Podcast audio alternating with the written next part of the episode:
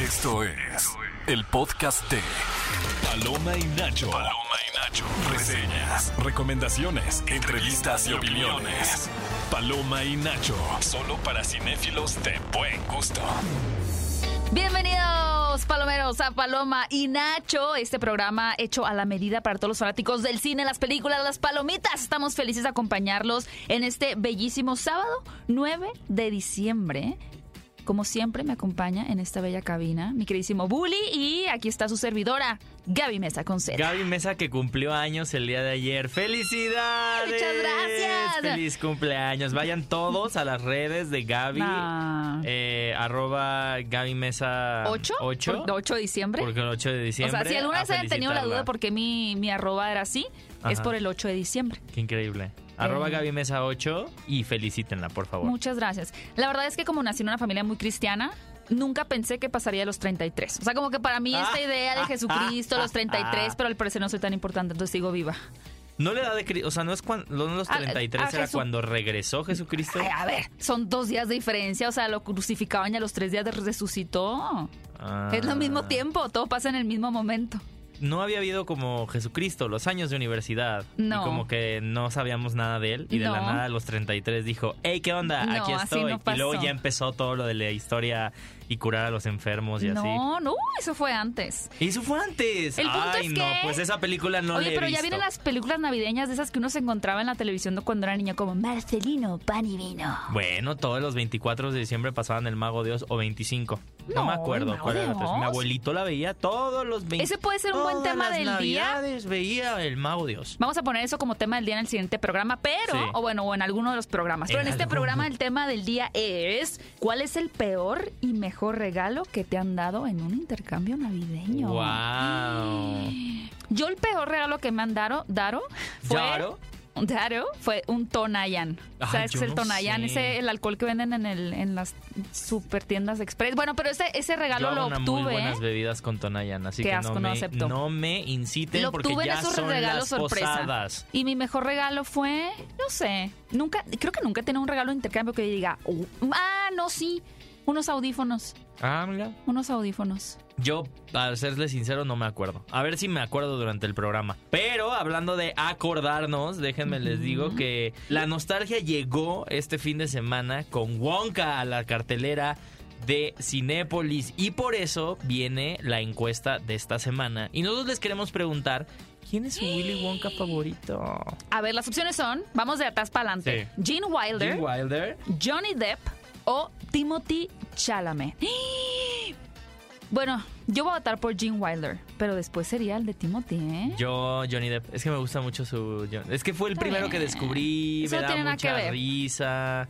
Mm. Como que los chistes de la película sí me gustan. Me gusta que es como todo incómodo, todo Yo creo que los todo dos mejores personajes de Johnny Depp son Jack Sparrow y, y, Willy Wonka. Sí. Miren, amigos, más adelante vamos a hablar de esta película de Wonka. Yo tenía Ajá. todas mis dudas, ninguna esperanza y me cayó la boca precioso. Es una gran opción para ver este año. Para mí son las mejores películas familiares de la década.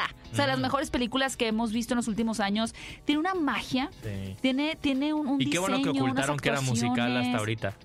No, se habían dicho. Nah, hombre. Pero arranca siendo musical minuto uno. Pero más adelante vamos a hablar de, de, de esa película. También les queremos compartir los eh, resultados, de la Resultados. encuesta la semana pasada porque había cumplido la semana pasada nuestro queridísimo Gael García Bernal 45 años y por eso les habíamos preguntado cuál de estas películas era su favorita. Las opciones eran Y tu mamá también, El crimen del padre Amaro, Amores perros y Babel.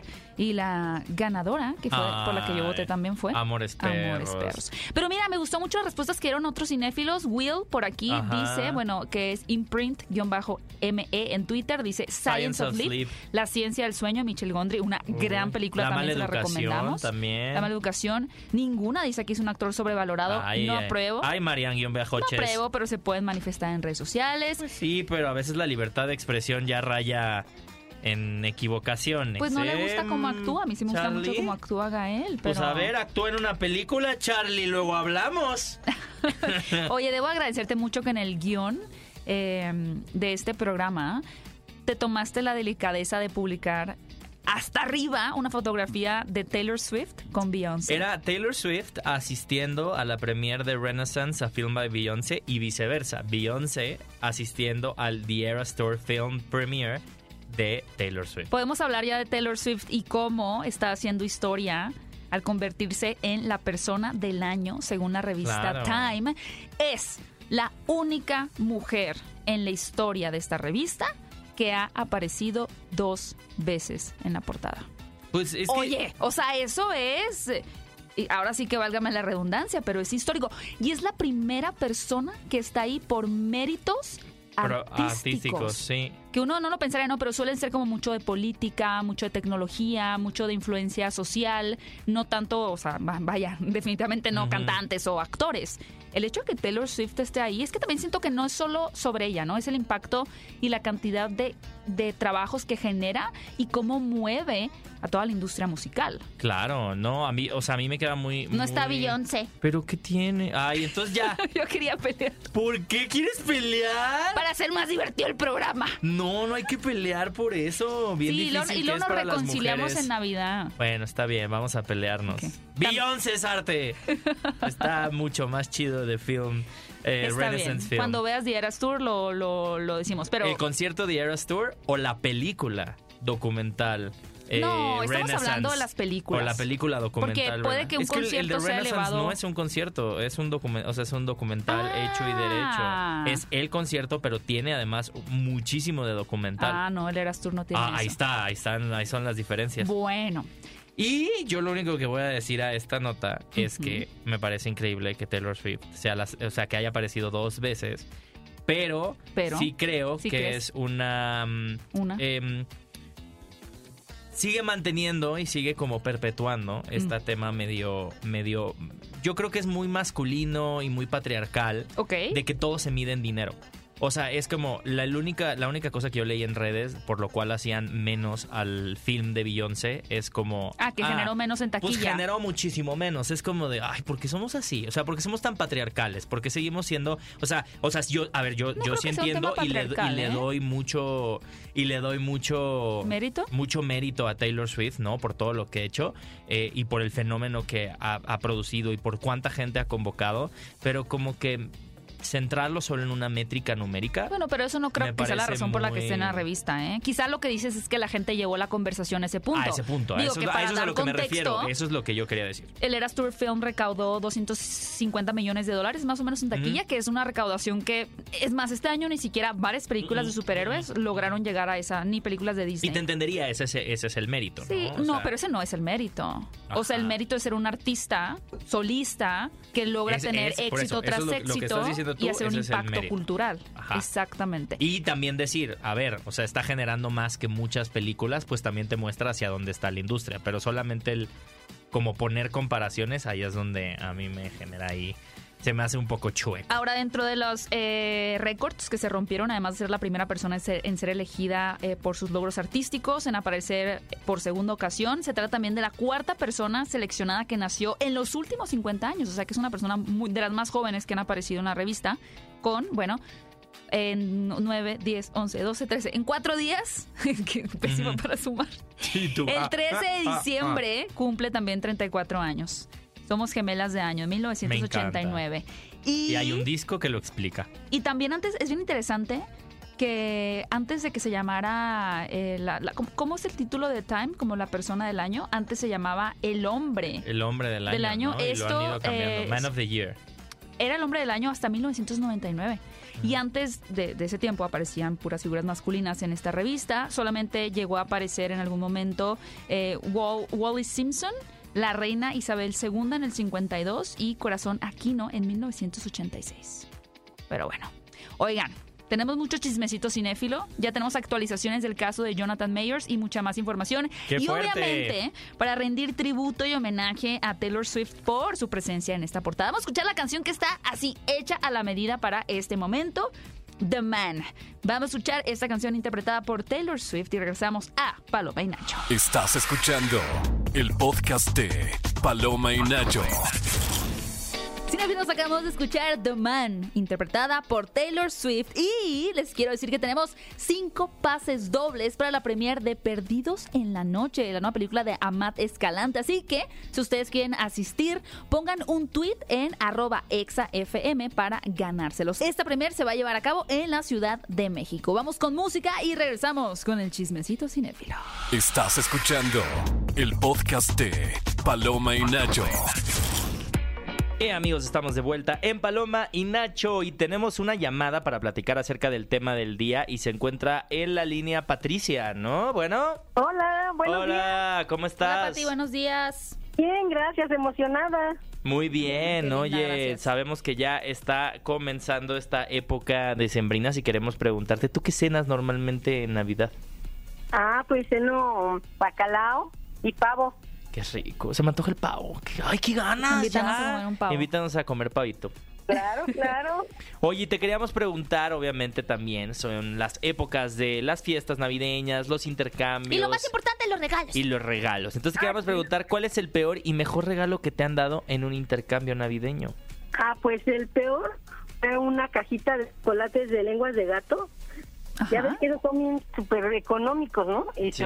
se supone que era de 200 mínimo. Ah, pues es que no Oye, pero a ver, si las compraron pa gra- a granel, o sea, de pronto esas lengüitas son traicioneras, ¿eh? Si están más O sea, caras de lo que parecen.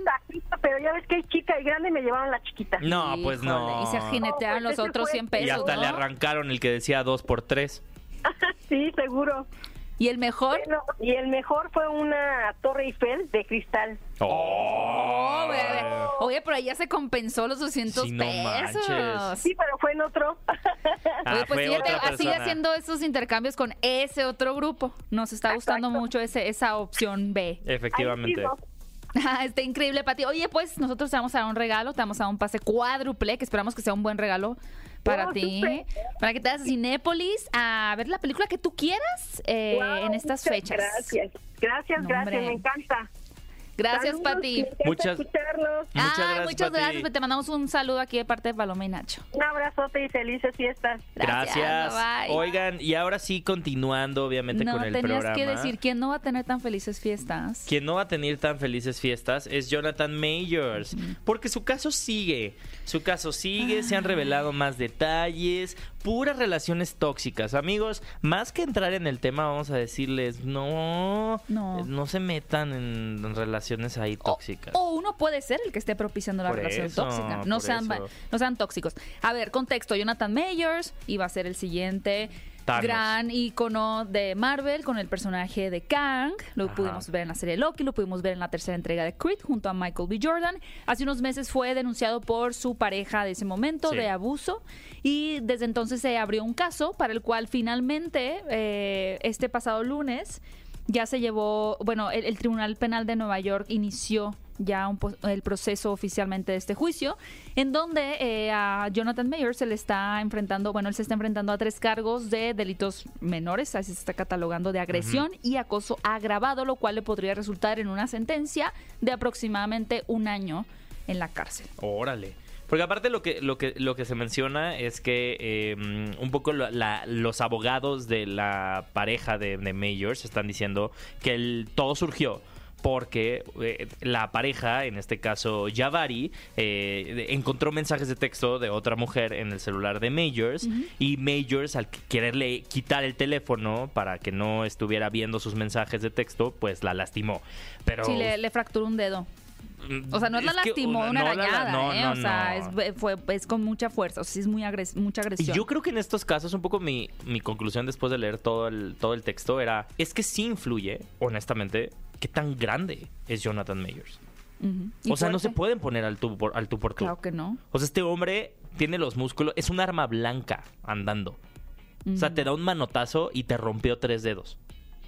Entonces creo que lo que está alegando en este caso la defensa de Jonathan Mayors es que ella también lo agredió Sí, a él. pero la, la dice, y entonces como, le quitó y le arañó. tres botones, o sea, literalmente es como, le arrancó botones del saco, es como, señora, no puede comparar tres botones del saco con un dedo, dedo roto y también por como moretones en el brazo y o sea, no, no, no hay punto de comparación.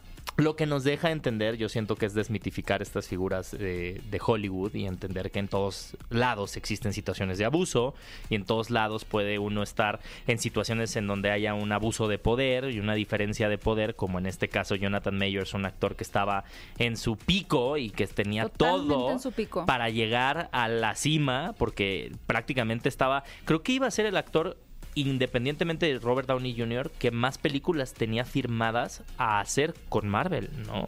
Más que. Sí, yo pues creo que sí. sé, Yo creo que estaba pienso, ahí a por la par, ejemplo, ¿eh? en un Chris Hemsworth, ahí se la lleva. Pues ahí se la lleva, pero a ver, Paul es un actor nuevo, o sea, es un actor que Sí, apenas claro. iba a entrar y ya le habían dicho, toma 15 películas, no más, Mm. o sea, sí es algo. Oye, este, y también que es interesante pensar los proyectos que se cancelaron, un poquito similar a lo que ocurrió con Will Smith, que esta semana también se anunció que regresa ya con Soy Leyenda 2 junto Mm, a Michael B. es Jordan. verdad. Es más allá del Y, y que, individuo. y que el final alterno es el canónico. Ah, sí.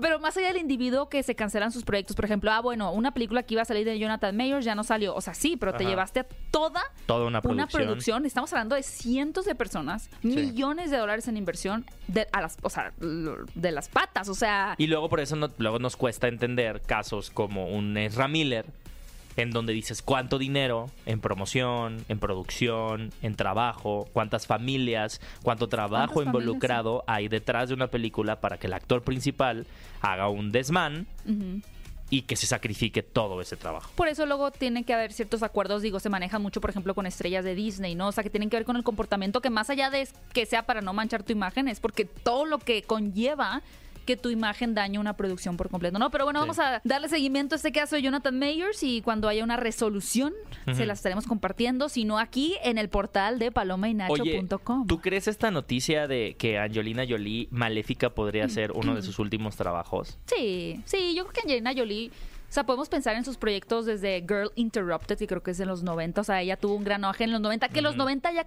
¿cuántos años son? Son 35 años de los 90.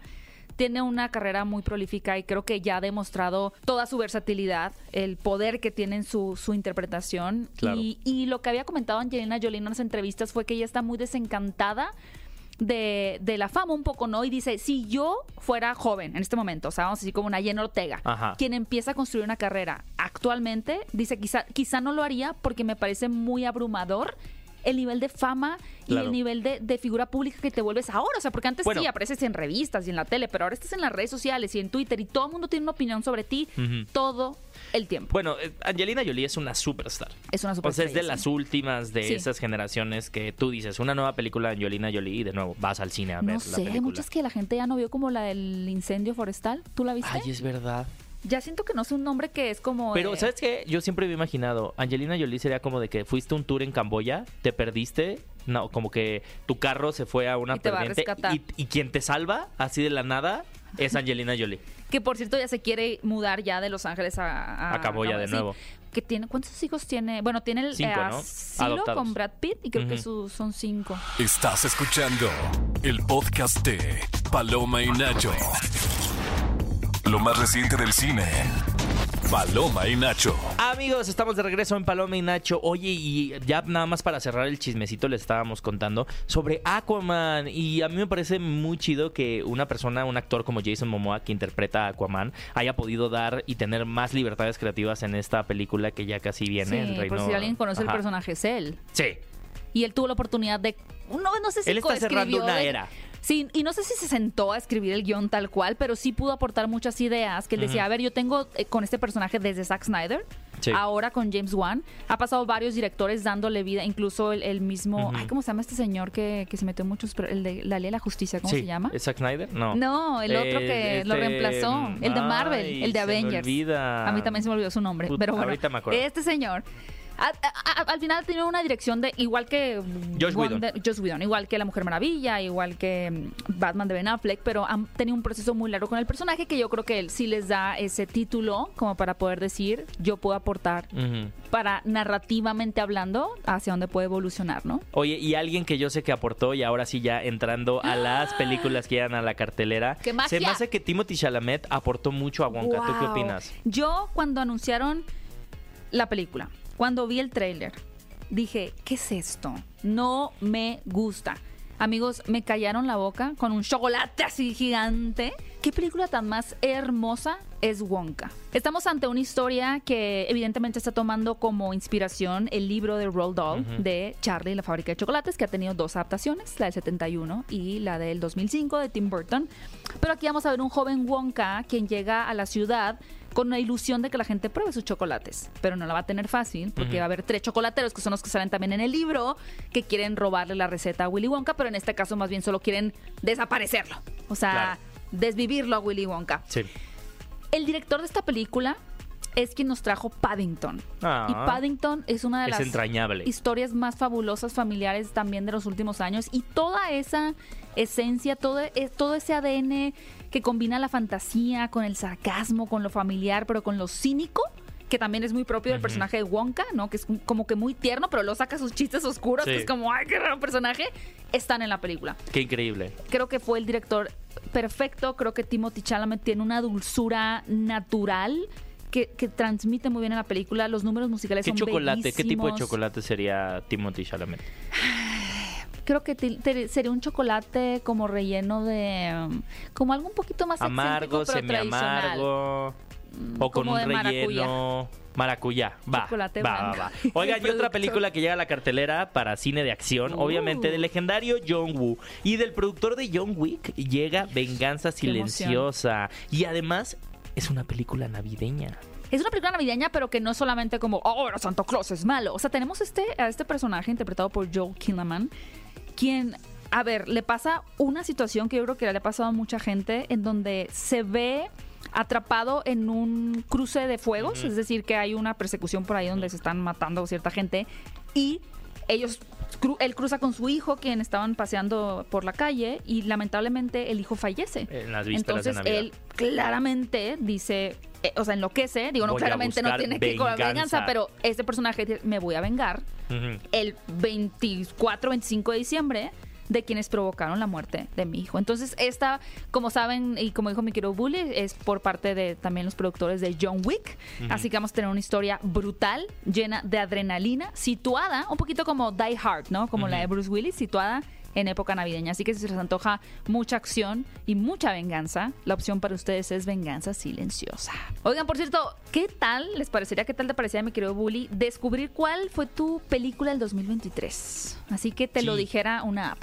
¿Te gusta? ¿De verdad? Sí. Pues de hecho ahora lo puedes hacer con tu cuenta Club Cinépolis. Solamente tienes que ingresar a mipelicinépolis.com.mx, sigue las instrucciones que te van a aparecer ahí y vas a poder descubrir cuántas películas viste este año, qué día de la semana es tu favorito para ir al cine, tu género preferido, el actor o actriz favorito, hasta el sabor de palomitas que más te gusta y por último tu nivel en Club Cinépolis. ¡Wow! Al final ustedes podrán elegir entre tres opciones de pósters creados específicamente para ustedes y conocer el nombre de su propia película. Y amigos, si no tienen cuenta Club Cinépolis, no se preocupen, ya que puedes crear tu cuenta y seleccionar tu información para crear el póster de tu peli 2023. Así que corran a miclubcinépolis.com.mx y descubran su peli 2023 con Club Cinépolis. Y yo una que creo que también va a ser mi peli va a ser la de eh, No lo abras. ¿Por qué?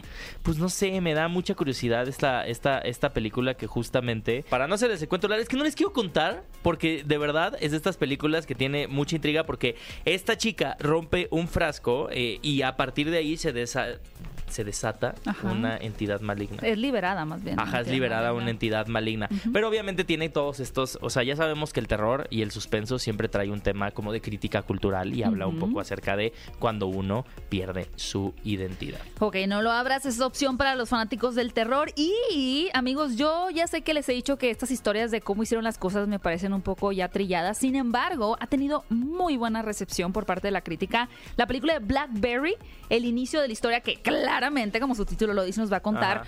cómo se inventó Estaba a Blackberry. punto de hacer ¿Cómo llegó no es de Blackberry? Porque estamos muy acostumbrados ya al iPhone y a los teléfonos Sí. inteligentes, pero Blackberry realmente fue revolucionario al poder incorporar el correo y las llamadas de teléfono, Sí. ¿no? Que parece algo muy eh, lógico, pero vamos a Yo ver me cómo de estos... puedes checar tu mail y Tu era mail. ¿qué? Exacto, era como, pero ¿Cómo? ¿cómo? Vamos a ver de dónde surge la idea, cómo se lleva a cabo para que sea un éxito y también la decadencia. Claro. de Blackberry. Así que es una opción para ustedes también en el cine. Y también en sala de arte tenemos dos películas. La primera es Monster y la segunda es Hojas de Monster, Otoño. película japonesa y que obviamente también tiene ahí un tema de misterio porque hay un niño, unos niños que se pelean en una escuela, llega la mamá a reclamarles, pero al parecer como que sí toda esta película se lleva a cabo en un lapso de tiempo en donde vemos como a estos dos niños crecer. No sé, es que está muy rara. Desde el tráiler, te lo juro que me dejó como con muchas más preguntas. Pues tiene que ver con ¿Qué esas cosas que suceden en la escuela que a veces los padres son ajenos y cuando llegan a escarbar un poco el que está pasando, pues empiezan a salir a la luz muchas cosas, ¿no? Como estas dinámicas que puede haber entre los alumnos, entre el Pero profesor. también la naturaleza humana, ¿no? O sea, creo que el nombre lo dice, pero Monster. Pero, Ajá. pero la- el punto de vista de esta película se va a desarrollar desde los ojos de la madre, el profesor y el niño, y pues se va a revelar una verdad bastante fuerte. Y finalmente, Hojas de Otoño, que es una historia de amor, que además esta película fue ganadora del premio del jurado en el Festival de Cannes de, la- de este año, el 2023. Empieza en un karaoke, eso me gustó. Y a partir de ahí se desarrolla esta, esta, esta relación amorosa con sus tropiezos y sus triunfos. Me encanta. Oigan, y si van a irse a Cinépolis, también queremos invitarlos a que no dejen de probar el nuevo frappé que Cinépolis y mis pastelitos hicieron con mucho cariño para todos nosotros, porque obviamente se trata de una bebida dulcemente especial que es muy colorida y refrescante y va a estar disponible en los Cinépolis y Coffee Tree del país hasta el 31 de diciembre. O sea, ya queda muy poco tiempo para que la prueben. tiempo, no queden probarla. sin probarla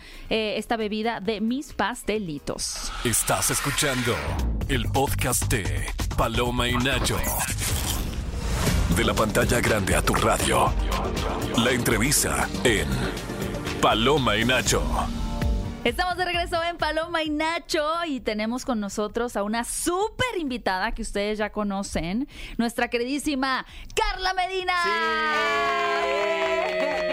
Oye, estrenaste este año, bueno, no estrenaste, pero estuviste en una gran película haciendo un trabajo espectacular que fue en. La Sirenita y le diste voz a Scuttle. Scuttle. ¿Cómo te sientes ya que pasaron como algunos meses de esa experiencia?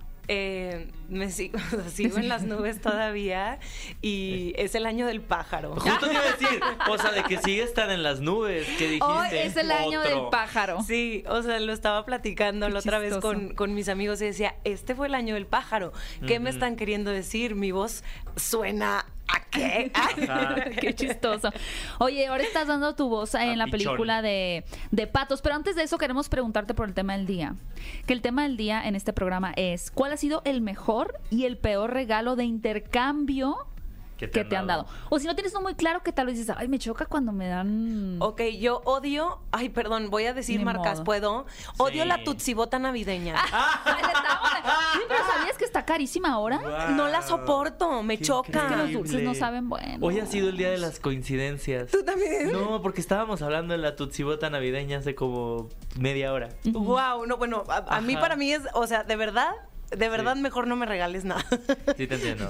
Hay varios regalos que es mejor no me hubieras dado Yo, nada, ¿no? Justo ahorita que, Sí. que Carla lo sacó a tema, a mí los dulces no me gusta. O sea, pues no sé, es que no como dulces. Pero el O sea, chocolate sí. Y soy bien mamón con los chocolates. Entonces sí es ¿Cómo muy raro de, ay, toma, te traje un chocolate y sea cualquier chocolate, es como, pues gracias. Tiene que ser O sea, un chocolate de no- matcha de Japón, dices. No quiero ser, no quiero ser mamonzón, pero pues sí es como, soy muy especial para los dulces, entonces. ¿Y no. qué te Y encanta que, te den? Mira, no es, no es porque diga no me gustan los dulces o está chafísima la marca. No, es que es como tan impersonal. Es como, Sí. neta, no sé ni qué regalarte, te voy a dar esto, que es lo más genérico que hay. Sí. Y entonces como que eso yo creo que como que me ofende. O sea, como que Sí. digo, échale tantitas ganas. O sea, no sé, pregúntame. gustan, Sí, ¿no? claro. O sea- Eh, pues lo mejor, el año pasado por fin Santa Claus me trajo lo que le pedí desde niña. Ajá. Fue algo rarísimo porque fui a visitar a mis papás a Monterrey y cuando estábamos en el intercambio de regalos, mi mamá me dijo, oye, Santa te trajo algo que, Ah. que perdón, que, que se tardó tanto, pero por fin eh, pues lo consiguió y me sacó el hornito mágico. Te iba a decir, Guau. te iba a decir un microornito. Dije, no lo voy a interrumpir porque voy a- yo pensé, voy a hacer una tontería y nada más le estoy quitando tiempo a nuestra invitada. Qué- y ya te comiste tu hot cake a medio cocer. Ya, ya, Ah, medio a Es, la cosa más espantosa, Horrible. pero también, o sea, no, no saben, sí, fue como algo bien bonito, bonito. porque porque eh, fui a visitar a mis papás y fue esto como de, pues Santa vino tarde, pero pero sí. Cumplió. No, ya no sé cuándo fue la última vez que luego me, me traes en un topper unos hotcakes de micro. Te lo prometo. Oye, y que ahora sí. esto lo, voy a Marca relacion- Carla Medina. lo voy a relacionar a la película porque aquí Claro. tenemos una familia de patos, Sí. ¿no? Es un poco, no, no tengo mucha noción por completo de a- cuál es la misión de estos patos, pero, pero nos podrías contar un poquito acerca de esto. Claro que sí, Mac y Pam, eh, que de hecho están, em, pues iba a decir personificados, por, pero no, Interpretados. voz, por eh, Fernanda Castillo y Alfonso Herrera, eh, son una familia de patos y el personaje de Mac es como el típico papá preocupón que no quiere salir del estanque. Entonces, pues ven em, durante todos los años pasar a todas estas aves que están migrando y pues Pam y sus hijos tienen como toda esta ilusión también de irse de vacaciones, de salir y de, de conocer el mundo y entonces hay ahí como pues em, algo que lo motiva a Mac a decir, ok, sí nos vamos de vacaciones, sí nos vamos a migrar y de repente es como de, oye, ¿por qué todos están volando en dirección opuesta? Bueno, sigamos. Y en lugar de ir a Jamaica, llegan a Nueva York. Entonces ya se pueden imaginar todos, eh, pues todos los obstáculos, Las peripecias. todas las peripecias con las cuales se pueden encontrar y ahí me conocen. Yo soy Chomp, soy una paloma un poco gángster que, Ah, eh, que Me habita en el Central Park. Ese es tu, ese es tu eh, punto en común. Es como un ave estilera. Que Claro. trae onda, Claro, ¿sabes? trae como que sabe. esa- ese pa- cuando es un pájaro, dices, ¿ese pájaro sabe cosas? Sí. Esos Sí. personajes Ha que te dan a ti. vivido, ha vivido. Ubican las palomas de aquí en la Ciudad de México. Claro. Son gángsters. Sí, o sea, sí. Entonces es, es- es eso. O sea, aparte la ves, le falta una pata, tiene un ojo más grande que otro. Y está como toda chiquitita. Pero, a ver, no juzguen. Sí, sí, sí, no juzguen un libro por su portada. Eh, de verdad que es muy, es muy, muy divertida porque es como un poco bipolar, Ujú. un ave con muchísima Genial. personalidad y entonces después de ahí como en varias peleitas, eh, pues se une a, a esta familia y los ayuda a que Mm. puedan llegar a Jamaica. Oye, ¿y eso? ¿Y si tuvo que ver tu, tu participación en La Sirenita para esta oportunidad? Sí, yo creo que sí, porque además la voz en inglés también la hace Aquafina. Ah, no, ya Ah, tú no, te volviste hombre. la voz oficial de Aqua- Sí. Aquafina. Todavía Damos no, por inaugurado. esperemos que sí. Por Yo doy por favor. inaugurado eso. Oye, si Emilio Treviño es Timothy Chalamet. Sí. Sí. Y Toño Macías, creo que ya Ryan Reynolds también lo trae dominado. Pues, oye. Digo, Jessica Segura sé que también dobla muchísimo Aquafina, Ujú. pero bueno, me ha tocado Sí, pero tú en ra- varios... pero tú animadas. rapeaste Ajá, tú Aquafina. rapeas Aquafina. Sí, bueno, o sea, próximo un proyecto que espero que sí. Este, estoy, estoy muy emocionada. Digo, Aquafina, tú sigue triunfando, que te sigan dando personajes padrísimos. Vamos a hermanarlo. Vamos, Vamos, hermana, hermana. hazlo por mí. Aquí en Sororidad. México, sororidad. Oye, te iba a decir que, bueno, el otro día lo platicábamos con Emilio, ¿no? O sea, creo que estamos Emilio Treviño, para Emilio contexto a la Treviño. Estábamos eh, platicando acerca de que, que ustedes sí han sido como los impulsores de una nueva etapa en, en el mundo del doblaje, en donde eh, se vuelve igual de relevante, eh, digo, siempre ha sido igual de relevante, ¿no? Quién va a hacer las voces en español, pero que, que sí ya hay como una cobertura mucho más amplia, ¿no? De decir, Carla Medina es este personaje o es en, en- en La Sirenita, ¿no? Entonces, ¿cómo se ha sentido, pues sí ser eh, pionera y haber estado pisando tanto la línea para que hoy haya un mucho mayor reconocimiento de, de- de los actores de doblaje? Y digo, sé que tú también eres conductora y también eres actriz, pero de en específico del doblaje. Ha sido, híjole, han sido muchos años. Yo tengo más de 15 años ya de, de hacer doblaje. A Emilio lo acabo de conocer el domingo pasado ¿En porque, Wonka? porque yo también hago una voz en Wonka. ¿Cuál? Soy la plumero, soy Pipa Ah, Benz. qué lindo. Ajá. Entonces estuvo padrísimo porque veo a, a Emilio, no lo conocía y evidentemente dije, él es Wonka, ¿no? Porque Sí. iba vestido Sí. como Wonka. Porque trae un sombrero. Ajá, y me abrigo. acerco a él y me dice, ay, yo te veía en Disney, ¿no? Entonces sí, fue sí, como sí. de, ay, wow, pues este, estamos en la misma película, ¿no? Y como que lo, lo platicábamos. Creo que, que ha costado mucho. em, te digo, tengo más de 15 años haciendo doblaje y todavía sí siento que hay, dependiendo de las producciones, Claro. aquí con, con Universal, con, con el trabajo de Patos, yo sí siento que hay mucho crédito. Em, de hecho, cuando empiezas a ver la película, en lugar de que salgan los nombres de los actores en inglés, salen nuestros, nuestros Claro. nombres. Eso no pasaba. Sí, o Eso sea, no no está al final de lo los títulos en negro como, ay, pero hasta el último de los últimos, o sea, Sí. todavía salieron de que el catering, los logotipos Todo. y luego salían las voces en español. Ahora, el que salgan incorporados en la animación, eso es Sí. espectacular. Yo creo que en Disney eh, la primera vez que noté eso fue en Zootopia. O sea, imagínense, y no fue hace tantos años. Sí, claro. Eh, que, que yo dije, oye, wow, qué padre. Sobre todo en películas animadas, que creo que, que, pues, o sea, evidentemente cuando es una película live action y estás doblando un actor, pues se le tiene que dar el crédito Claro. a ese actor, ¿no? Que Claro. ves en escena. Pero cuando es una película animada y, y es la voz eh, la que está siendo protagonista acá, entonces dices, ¿por qué, ¿por qué no daríamos ese crédito? No pasa en todas las producciones. Entonces, yo agradezco muchísimo a, a estudios como Universal, eh, que, que hace este tipo de cosas. Yo me acuerdo eh, de las primeras eh, proyectos animados que hice fue eh, Tinkerbell. ¿Se acuerdan que Sí. Tinkerbell antes no hablaba y que le decíamos Claro. campanita y de repente ya cambió a ser Tinkerbell? Y me acuerdo que pues yo soy Vidia, ¿no? Como la- Tinkerbell ya habla. Sí. Sí, en, su franquicia. Ah, En su franquicia tiene, Ajá. son como cinco películas. Ah, wow. de, de, ajá, de, de, de las hadas y yo soy Vidia, ¿no? Y me acuerdo que, que, que pasaba que no ponían nuestros nombres sino hasta el final y decía, pero ¿por qué? Si, si no aparece ustedes están haciendo- la actriz, ajá. somos nosotros, ¿no? Y, y creo que eso es cuestión de... Empujar. De empujar y también es cuestión de que... em, estamos creciendo muchísimo, eh, estamos también en un momento en el que tenemos más eh, manera de difundir nuestro trabajo, existen las redes sociales, existen los podcasts, o Sí, sea, claro. ¿hace cuántos años eh, existen los podcasts? Hace Sí. nada, son relativamente nuevos. Entonces, este tipo de proyectos nos ayudan muchísimo a, a que, a que se alumbre el trabajo de doblaje. Y a veces no sucede. Y Sí. lo he visto eh, este mismo año en ciertos eventos en donde el actor de doblaje va a los eventos, a los estrenos, y ni siquiera les permiten pasar por la alfombra roja. Claro. Y es impresionante, porque yo digo, ¿cómo es posible que suceda esto? Sí. Pero creo que vamos poco a poco y gracias a talento como Emilio, eh, como, ¿Como estos- tú? eh, gracias. Oh, talento joven, ¿no? Que, que, que además de, de hacer doblaje, aprovecha sus, eh, pues, sus redes sociales, aprovecha todas estas otras cosas increíbles Y que sí hace generan en la un actuación, impacto. que generan impacto, exacto. Que no nada más es un star talent. ¿no? Que eso se le llama en, doblaje. A veces doblaje. yo entro como star talent, a veces no. Eh, entonces sí es como, bueno, pues vamos a intentar apoyar esto porque creo que eh, es un trabajo súper bonito, es un trabajo que se hace con tanto corazón y que... Y que, y que nos une, ¿no? A nosotros como producción, ¿no? Claro. Al ingeniero, al director, a la directora, a todos los que están involucrados. Genial.